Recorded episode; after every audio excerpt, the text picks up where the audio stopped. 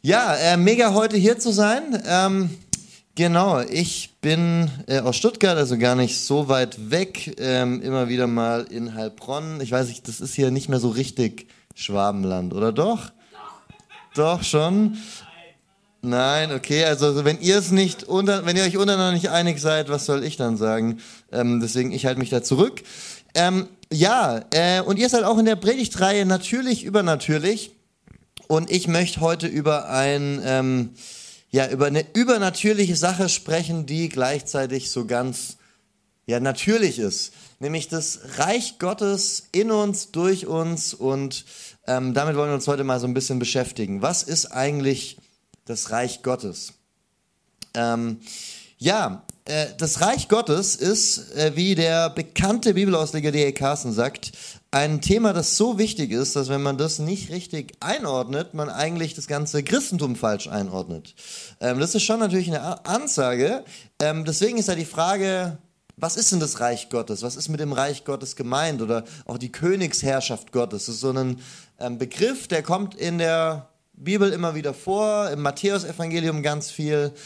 So was ist mit diesem Reich Gottes gemeint? Ähm, wenn wir über das Reich Gottes sprechen, dann ist es gut da zu beginnen, wo dieses Konzept seinen Anfang hat, nämlich ganz am Anfang der Bibel, so auf Seite 1 oder 2, je nach Größe, Schriftgröße deines Bibeltextes, ähm, nämlich ganz am Anfang, als Gott die Welt schafft. So, wir lesen in der Bibel, wie Gott eine Welt geschaffen hat, er sie regiert, wie er als König über dieser Welt steht, alles von ihm und zu ihm hingeschaffen ist, alles unter seinem Herrschaftsbereich steht und die ganze Welt unter seiner Königsherrschaft. Und das Ganze zu 100 Prozent. So das Reich Gottes ganz am Anfang in der vollkommenen, perfekten Form mit Gott als dem Regenten dieses Reiches. Und wir lesen ganz am Anfang, wie in diesem auf Gott ausgerichteten Zustand auch alles perfekt ist. Alles so ist, wie es eigentlich sein sollte. Eine Welt ohne Hunger, eine Welt ohne Tod, eine Welt ohne Tränen, außer vielleicht Freudentränen, aber keine Tränen der Trauer. So, es gibt keine Naturkatastrophen, es gibt keine Krankheiten, es gibt keinen Schmerz. Es ist eine Welt, nach der wir uns, glaube ich, alles sehnen. Und der Mensch wird von Gott geschaffen als sein Ebenbild.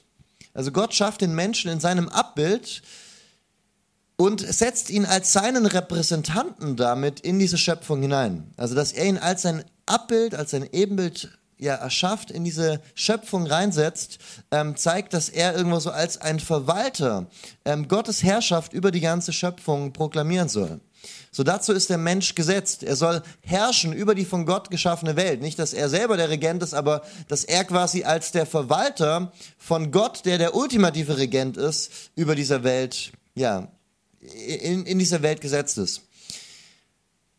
Aber dann lesen wir ganz am Anfang der Bibel, wie etwas ja, Fatales passiert, nämlich wie sich der Mensch aus diesem Herrschaftsbereich Gottes herauszieht.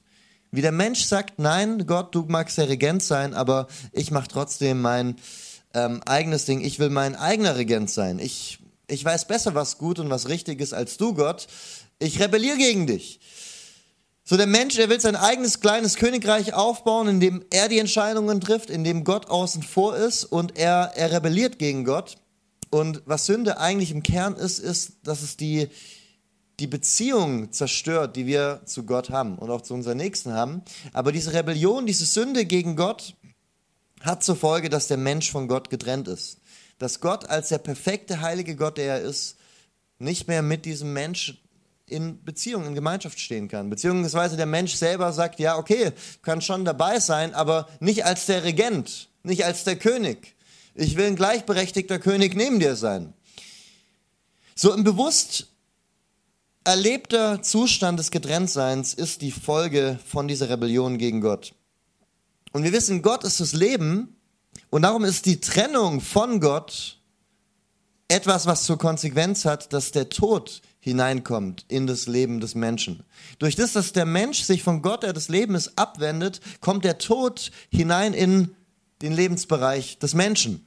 Und nicht nur des Menschen, sondern, wie wir gerade gehört oder reflektiert haben, der Mensch ist ja als Verwalter über diese Schöpfung gesetzt, als Repräsentant Gottes über die Schöpfung und damit wird quasi der Tod nicht nur in das Leben des Menschen reinkommen, sondern in die Welt, in die Schöpfung als Ganzes. So die Welt tritt durch den Sündenfall aus dem Herrschaftsbereich Gottes heraus. Und damit tritt Tod in die Welt ein. Damit treten Naturkatastrophen ein, damit tritt Hunger ein, damit tritt Alterung ein, damit treten Schmerzen ein. So die Frage, die Antwort auf die Frage nach dem Leid laut Bibel ist die, dass die Menschheit sich von Gott getrennt hat und damit aus dem Herrschaftsbereich Gottes getrennt hat und ja, damit eben Gott nicht mehr regiert und die Welt nicht mehr in diesem Zustand ist, nach dem wir uns eigentlich sehnen. Und die ganze Geschichte der Bibel ist eine Geschichte nach dieser Sehnsucht, nach Befreiung, nach Erlösung, die Gott verspricht. Dass er Wiederherstellung schenken wird für diese Welt, die durch die Sünde in einem zerrütteten Zustand ist. Und wir lesen, wie Gott einen Heilungsprozess mit, mit der Welt beginnt, wie er sich ein Volk erwählt, er der Herrscher dieses Volkes ist und quasi in ihrer Mitte wohnt, einen, einen Tempel erbauen lässt von ihnen und mit seiner Gegenwart in diesem Tempel wohnt und dann lesen wir aber, wie auch die nicht einen besonders guten Job abgeben und sie irgendwie merken, okay, mit den Geboten, die Gott uns gibt, schaffen wir es nicht klarzukommen. Wir schaffen es nicht selber, so ein Leben zu führen, dass wir vor Gott bestehen können. Wir schaffen es nicht, uns wieder in diesen Zustand zurückzubringen, in dem wir ursprünglich drinne waren. Und Gott, er verspricht in das Ganze hinein, einen Retter zu schicken, einen Messias, einen Erlöser. Und dieser Messias, dieser Erlöser, er soll quasi die Menschen wieder in diesen perfekten Garten Eden Urzustand vom Anfang zurückbringen.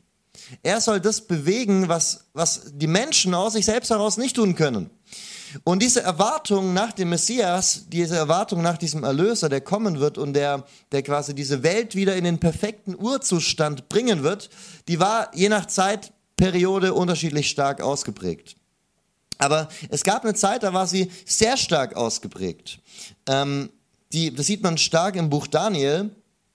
Das siehst du, wie verschiedene Weltreiche beschrieben werden ähm, und sich da die Hoffnung dran knüpft, dass am Ende, nach all diesen verschiedenen Weltreichen, der Messias das Reich Gottes wieder aufbauen wird, das ganz am Anfang da war. Und dieser, dieser Messias, dieser, dieser Menschensohn wird er hier genannt im Buch Daniel, Kapitel 7. Ähm, er wird kommen und er wird quasi diese ewige Herrschaft antreten und die Welt wieder heilen und wieder herstellen und von Schmerz und Krankheit und Tod und Sünde befreien. Und das lesen wir in Daniel 7, Vers 13. Dort ähm, lesen wir, wie jemand eine Vision von diesem Messias hat. Ich sah in diesem Gesicht in der Nacht und siehe, es kam einer mit den Wolken des Himmels wie eines Menschen Sohn und gelangte zu dem, der uralt war und wurde vor ihn gebracht. Ihm wurden gegeben Macht, Ehre und Reich, dass ihm alle Völker und Leute aus so vielen verschiedenen Sprachen dienen sollten. Seine Macht ist ewig und vergeht nicht und sein Reich hat kein Ende. So mit, mit diesem Menschensohn, mit diesem Messias, der hier versprochen wird, ähm, wird das Reich Gottes auf die Welt kommen und sich die Herrschaft Gottes ausbreiten. So, das war die Hoffnung der Juden, die sie über Jahrhunderte hochgehalten haben. Sie haben gewartet, sie haben sich sehnsüchtig erhofft, dass dieser Messias, dieser Erlöser, dieser Menschensohn, wie er auch genannt wird, kommen wird. Und diese Hoffnung haben sie über Jahrhunderte hochgehalten.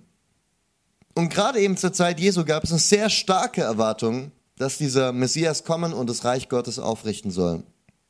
Jeden Tag, da wurden sie an die Fremdbesatzung erinnert. Die liefen die Straße lang und sahen äh, römische Besatzer, die in ihrem Land Israel gelebt haben, so hohe Steuern aufgedrückt haben, dass die Leute ihren Besitz verkaufen mussten, um die Steuern bezahlen zu können. Da wurden neue Städte gebaut, mitten in ihrem Land, Caesarea zum Beispiel, die nach dem ja, Kaiser benannt wurden. Überall sahen sie die Götzenbildnisse, ähm, griechische Sportarten und so weiter in Jerusalem, wo, wo Leute, was für Juden ein absolutes Affront war, nackt Wettrennen gemacht haben ähm, und so weiter. Also sie wurden jeden Tag konfrontiert damit, wie eine Besatzermacht in ihr Land eindringt, ihre Kultur aufdrückt und sie, sie unterdrückt, wie ihre, ja, wie, wie ihnen das Leben schwer gemacht wurde.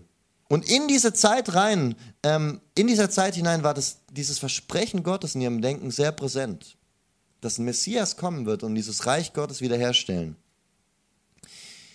Und dieser Menschensohn, da wurde in der zwischentestamentlichen Periode viel diskutiert, und viel auch über ihn gesagt. Von verschiedenen Rabbis liest du da Schriften, also zwischentestamentliche Periode quasi zwischen dem letzten Buch vom Alten Testament und dem ersten Buch im Neuen Testament. Das waren so 400 Jahre Gap in der Mitte. Und in dieser Zeit wurde über diesen Messias alles Mögliche ähm, gesagt und ähm, dieser Menschensohn aus Daniel 7, ähm, der wurde in der jüdischen Literatur verstanden als eine göttliche Figur als eine Figur, die als Retter, als Erlöser und Messias eben zu dem Volk Gottes kommt. Auf dieser Person lastete die Hoffnung von zigtausenden Juden, die eben darauf hofften, dass all die vielen Passagen im Alten Testament über das Friedensreich des Messias sich, in, ja, sich erfüllen und eben das Reich Gottes wiederhergestellt werden wird. Die Hoffnung auf Frieden, die Hoffnung auf Freiheit, die Hoffnung auf Erlösung, all das war verbunden mit dieser Person des Menschensohnes aus Daniel 7, der quasi die Welt wieder in den heilen Urzustand zurückbringen sollte. Und jetzt ist die Frage, ähm, wer ist es? Jesus, er kommt und er, er ansprucht genau dieser Messias zu sein er beansprucht genau diese Person zu sein, auf die seit Tausenden von Jahren verschiedenste Menschen warten. Das ist schon krass, oder? Also das muss man erstmal bringen. Jesus, er, ähm, zum Beispiel Markus 2, Vers 7 und 10 bis 11, er, er wurde, da, wurde, da hieß es über ihn, er lästert, wer kann Sünden vergeben außer einem, nämlich Gott. Also Jesus, er sagte jemandem, deine Sünden sind dir vergeben, was nur Gott kann, wie die Pharisäer hier richtig verstanden haben und sagen, was fällt ihm ein, wie kann er das machen? Und er antwortet nicht, ja, okay, sorry, ihr habt recht, stimmt, darf ich eigentlich gar nicht, sondern er sagt, damit ihr aber wisst, dass der Sohn des Menschen Vollmacht hat, auf der Erde Sünden zu vergeben, spricht er zu dem Gelähmten, ich sage dir, steh auf, nimm dein Bett und geh in dein Haus. Also er bezeichnet sich selber als dieser Sohn des Menschen, als Menschensohn. Er sagt, hey, ich bin diese Person aus Daniel 7, auf die ihr alle wartet. Und ich habe die Vollmacht und Autorität, Sünden zu vergeben, was nur Gott darf, womit er sich selber zu Gott macht. Und er zeigt auch, dass er die, die Kraft und Power hat, die Finsternis zu vertreiben, die Krankheit weichen zu lassen. Oder er bezeichnet sich nochmal so in Markus 2, 28. Somit ist der Sohn des Menschen Herr auch des Sabbats. Also der Sabbat ist ein von Gott festgesetzter Ruhetag, eine göttlich eingesetzte Ordnung. Und Jesus kommt und sagt, ich bin der Herr des Sabbats, ich bin der Sohn des Menschen, ich bin die Person aus Daniel 7 und ich bin der Herr des Sabbats. Wer ist Herr einer göttlich eingesetzten Ordnung? Gott.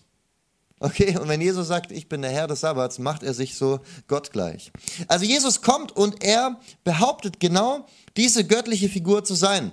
Der Herr über göttlich eingesetzte Ordnungen, der Sünden vergeben kann, was nur Gott kann. Und damit sagt er, dass er derjenige ist, durch den das Reich Gottes in diese Welt kommt.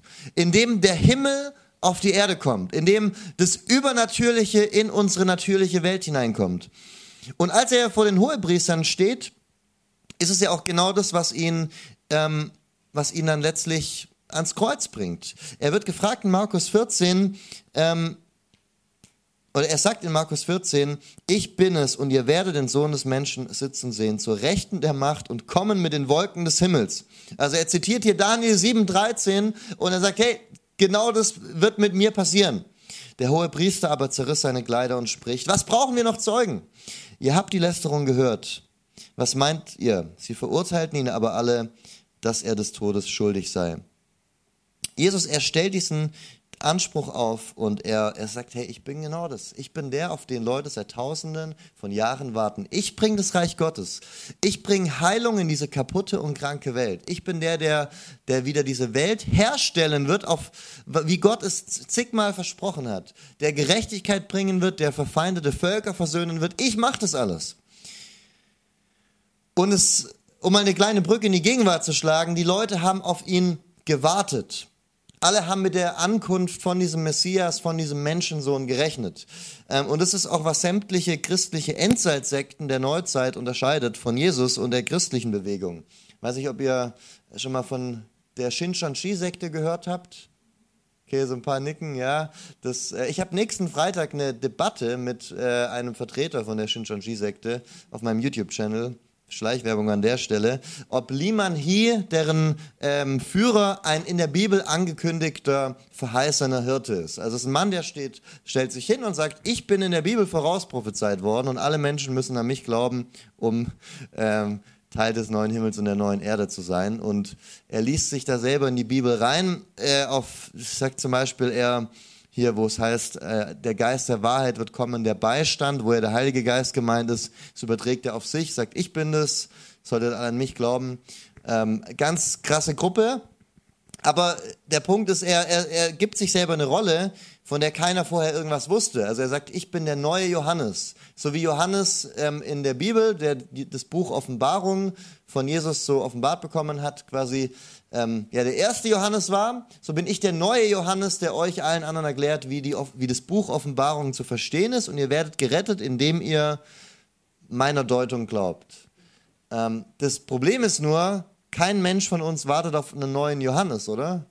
Habt ihr schon mal von einem neuen Johannes gehört? Also, das ist eine Rolle, von der habe ich noch nie irgendwo in der Kirchengeschichte gehört, dass jemand sagte, wann kommt endlich dieser neue Johannes? Aber die Leute haben gewartet, wann kommt endlich dieser Messias? Wann kommt endlich dieser Menschensohn? Wann kommt endlich diese Figur, die Gott seit Tausenden von Jahren und nicht nur durch ein paar aus dem Zusammenhang gerissene Bibelverse ähm, ja, äh, vor, vorhersagt, sondern ähm, wo wir seit Tausenden von Jahren warten? Jesus, er kommt, er sagt, ich bin genau das. Und er tut verschiedene Dinge, um das zu zeigen.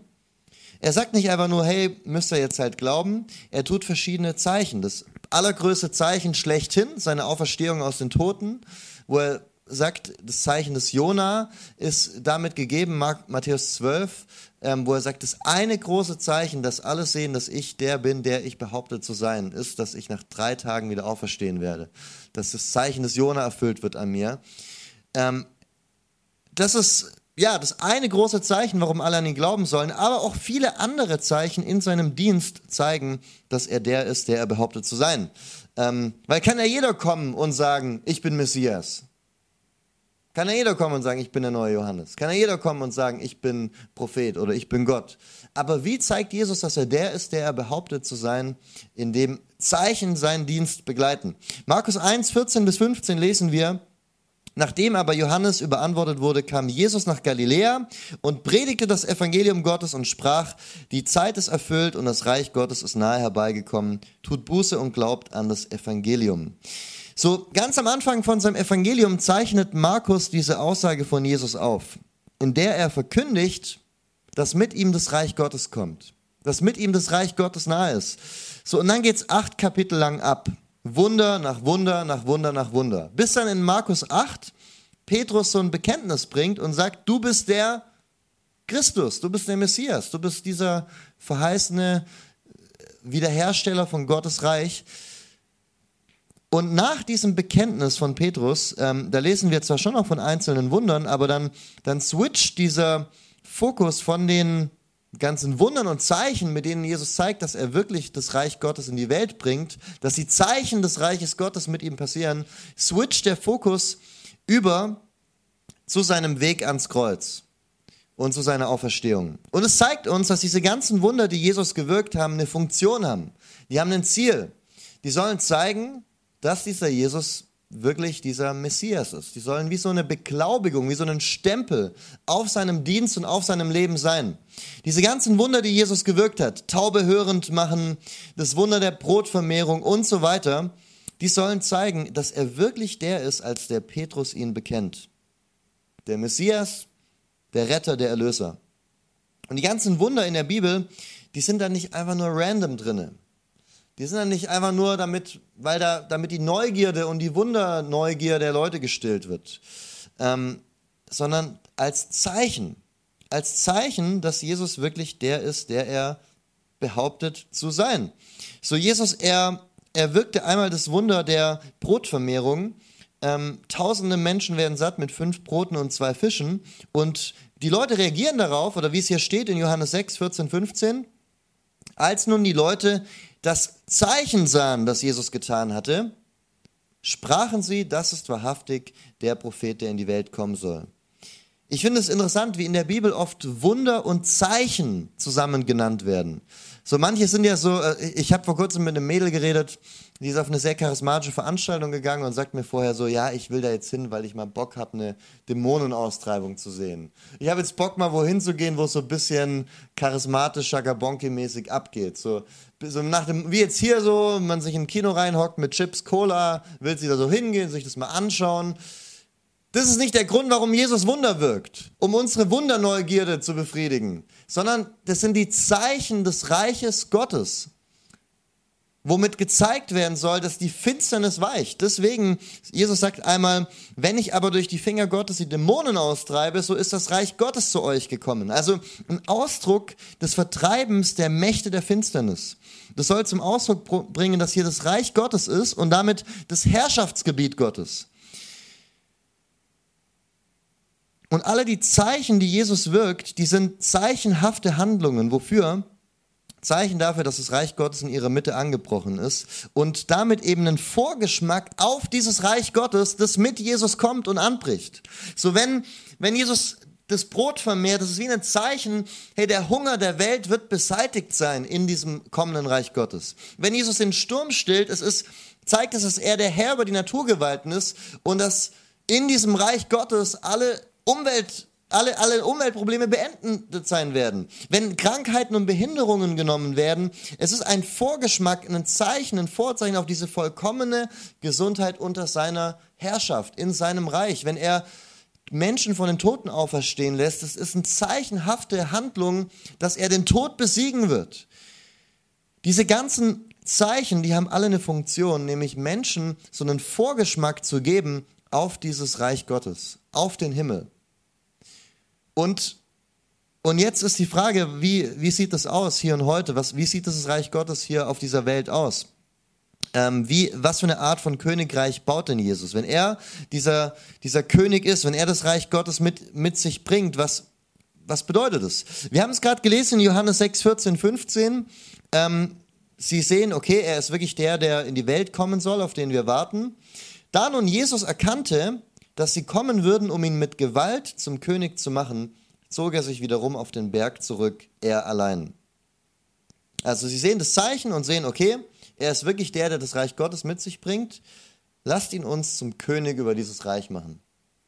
Also so im Sinne von, lasst uns einen christlichen Gottesstaat aufbauen mit Jesus als dem König. Er soll eine Art christliche Scharia am besten noch einführen und dann bauen wir hier eine, ein Reich auf. Das war ihre Vorstellung. Aber wie reagiert Jesus? Er zieht sich zurück. Er will nicht der Herrscher von einem irdischen Reich sein, wie seine Mitjuden das erwartet und darauf gehofft haben. Die Art von Königreich, die er errichtet, ist, eine, ist ein anderes. Er will nicht einen Gottesstaat aufbauen, äh, wo alle weltlichen und geistlichen Angelegenheiten von ihm gemanagt werden und sich alle Menschen fügen müssen, sondern er will in unserem Herzen regieren. Er will der König unseres Herzens sein. Er will in unser Herz einziehen und dadurch quasi uns zu so einer Reich Gottes Zone erklären. Sodass, wo immer wir langgehen, Menschen das Reich Gottes auf dieser Erde sehen und es Übernatürliche ganz natürlich hier in diese Welt reinwirkt. In Apostelgeschichte 1,6, da wird Jesus nochmal gefragt, was seine Jünger das immer noch nicht geschoben haben, was eigentlich mit diesem Reich Gottes gemeint ist, nämlich er in ihrer Mitte so, wann, wann kommt denn jetzt dieses Königreich Gottes? Und die Antwort, die er gibt, ist nicht, äh, äh ja, dann und dann. Er sagt, hey, es ist gar nicht an euch, Zeiten und Zeitpunkte zu wissen, sondern ähm, die, wartet auf die Kraft des Heiligen Geistes und ihr werdet hinausgehen in diese Welt und meine Zeugen sein. Also die Antwort auf, wann wirst du dieses Reich wiederherstellen für Israel, ist nicht dann und dann, sondern hey, ihr seid meine Zeugen, geht ihr hinaus, ihr als meine Botschafter, um dieses Reich Gottes in die Welt reinzutragen. So du bist, wenn du Kind Gottes bist und wenn der Heilige Geist in dir wohnt und wenn Jesus der König deines Lebens ist, der in deinem Herzen eingezogen ist, bist du eine lebendige Reich Gottes Zone. Du bist dann wie so ein, ein, ein WLAN-Hotspot. So, wo, wo Leute sich anzapfen können mit den Dimensionen des Reiches Gottes. Und das Passwort ist hoffentlich nicht verschlüsselt, sondern frei, dass alle Leute, die in deine Nähe kommen, automatisch irgendwo so eine Berührung mit dem Himmel haben. Dass Menschen in deiner Nähe dieselben Dimensionen erleben, die sie bei Jesus erleben. Dass du vergibst, wie Jesus vergeben hat. Dass du ähm, Freude ausstrahlst, wie, wie Jesus Freude bringt. Jesus, er ist, ist, ist der Herr eines Reiches. Das Lobpreisteam kann gerne schon mal nach vorne kommen. Aber der Herr eines Reiches, das nach anderen Prinzipien arbeitet. Ihm geht es nicht um weltliche Macht. Er will nicht irgendwie so ein Land errichten, ähm, ja, so mit einem christlichen Herrscher, wo du irgendwie eine Hauptstadt hast, äh, mit einem Flughafen, wo die Heaven Airline hinfliegt und dann hast du so eine Fläche von 400.000 Quadratkilometer und die umfasst jetzt das Reich Gottes und da kannst du jetzt hingehen und da ist das Reich Gottes. Nein, Anteil am Reich Gottes zu haben, hat etwas mit inneren Bedingungen zu tun innerlich Ja zu sagen zu dieser Herrschaft Gottes vom Himmel her. Und dadurch zu jemandem zu werden, der beten kann, wie wir es im Vater unser beten, dein Reich komme, wie im Himmel, so auch auf Erden. Und dadurch den Wunsch zum Ausdruck zu bringen, dass die Dimensionen des Himmels in deinem Leben sichtbar und erlebbar werden. So Jesus, der auf den Menschen tausende Jahre gewartet haben, ist auch der Menschen, auf die, ist auch der, auf den Menschen heute auf der ganzen Welt warten, ohne es zu wissen. Denn das, was Menschen zu finden, suchen, versuchen in allen möglichen Dingen oder Umständen, das finden wir ultimativ in Jesus, wenn er der Herrscher unseres Lebens ist. Und Jesus, er kommt als König in seine Schöpfung rein, um seine Herrschaft wieder aufzurufen. Und wie tritt er seine Herrschaft an, anders als wir es vielleicht tun würden? Er wird geboren in der Krippe, er wird gekrönt mit Dornen, er wird erhöht am Kreuz und er dreht all die Werte und das Denken der Menschen um. Er ruft uns auf, ihm nachzufolgen, ihn als unseren Herrscher anzuerkennen und auf diese Weise wieder in den Zustand unserer Bestimmung hineinzukommen, versöhnt zu werden, innerlich heil und gesund zu werden, indem wir versöhnt werden mit ihm in der Verbindung zu Gott. Und das Reich Gottes, das durch Jesus in die Welt hineinbricht, bringt wirkliche, echte Veränderung, heilt Menschenleben und tut diese Welt wieder in den gesunden Zustand hineinbringen. Und das Beste, was dieser Welt passieren kann, ist, dass viele solche lebendige Reich Gottes Zonen, viele solcher Nachfolger Jesu, der, deren König Jesus in ihrem Leben, in ihrem Denken, in ihrem Handeln, in ihrem Wesen, in ihrem Charakter regiert, dass möglichst viele solcher Menschen in dieser Welt unterwegs sind.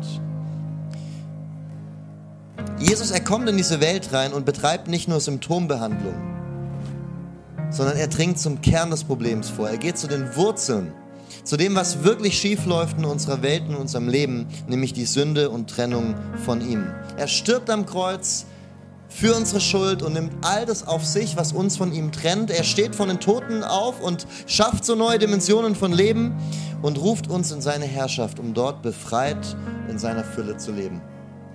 Und durch ihn kommt Heilung in diese Welt und in unser Leben. Und er ist gekommen, um uns Menschen und unsere Welt herauszuholen aus diesem gefallenen, kaputten Zustand. Und deswegen ist Christsein ähm, die beste Nachricht überhaupt. Die, diese Herrschaft ist die beste Nachricht überhaupt. Weil wir einen guten Gott haben, weil wir einen Gott haben, in, wo in der Verbindung mit ihm alles heil ist und heil wird. Und wir haben gerne, glaube ich, den soziale Gerechtigkeit Jesus. Den, den mögen wir Menschen alle. Aber haben wir auch den, ich bezahle meine Steuern Jesus? Haben wir den auch gerne? Haben wir auch den sexuelle Reinheit Jesus gerne? Letztlich läuft die Frage des Herrschaftswechsels auf die eine Frage raus. Vertrauen wir Jesus? Vertrauen wir ihm, dass er gut ist? Und das ist es, was Glauben ist, Vertrauen.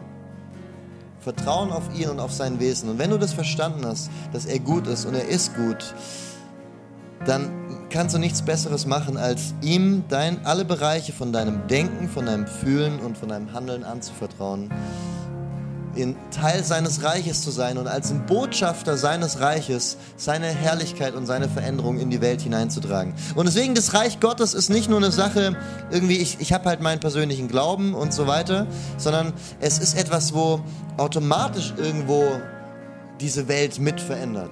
So wir als Christen sollten aktive Menschen sein, die aktiv dazu beitragen, dass diese Welt zu einem besseren Ort wird. Nicht, weil wir denken, dass wenn wir jetzt die Umweltprobleme beseitigen, ähm, und die Erde grün ist, wir in der perfekten Utopie leben. Nee, wir wissen, diese Welt ist in einem gefallenen Zustand und nur durch den Retter Jesus, der einen neuen Himmel und eine neue Erde schaffen wird, kann sie wieder heil werden. Aber wir sollten uns trotzdem für Umweltprobleme einsetzen, weil wir die einen Vorgeschmack geben wollen auf das kommende Reich Gottes. Wir sollten uns einsetzen für Bildung in dritte Weltländern und für, für das Bauen von Krankenhäusern. Nicht, weil wir denken, dass wenn alle Menschen gebildet sind und wenn alle Menschen gesund sind, dass wir dann in der perfekten Welt leben, aber weil wir als Botschafter des Reiches Gottes die Dimensionen von Himmel auf die Erde bringen wollen. Wir als Christen sollten Menschen sein, die dazu beitragen, dass diese Welt zu einem heileren, zu einem besseren Ort wird. Nicht, weil wir denken, so wie es so viele Leute machen, die denken, ja, eigentlich ist, sind ja alle Menschen gut, das Problem ist nur soziale Ungerechtigkeit oder ähm, fehlende grüne, Grüne auf dem Planeten. Und wenn wir diese Sachen fixen, dann ist alles wieder gut. Nein, das wäre nur Symptombehandlung aus christlicher Sicht echte Heilung kommt in diese Welt rein, wenn wir nicht nur das Symptom behandeln, sondern zur Wurzel des Problems kommen, nämlich der Sünde in unserem Herzen. Und darum will ich dich fragen heute Abend, willst du wirklich dein Leben voll und ganz unter die Herrschaft Jesus stellen? Und damit erleben, wie, wie dieser Garten Eden-Zustand in deinem Leben eintritt und willst du vielleicht auch erleben, wie durch dich andere in diesen Garten Ehenzustand reinkommen?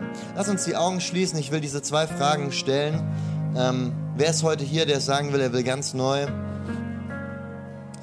er will ganz neu ähm, ja, sein, sein Leben unter die Herrschaft Gottes stellen. Und da gibt es Bereiche vielleicht gerade in deinem Leben, in deinem Denken, wo du sagst, hey, die, die sind die sind noch nicht Gottes Herrschaft unterstellt, aber du willst sagen, ich, ich will es heute seiner Herrschaft unterstellen. Ich will, dass er der König meines Lebens ganz neu ist in allen Bereichen, weil ich glaube, dass er gut ist, dass er die besten Pläne für mich hat und weil ich in diesem heilen, perfekten Zustand leben möchte, der darin liegt, verbunden zu sein mit ihm und unter seiner Herrschaft zu stehen.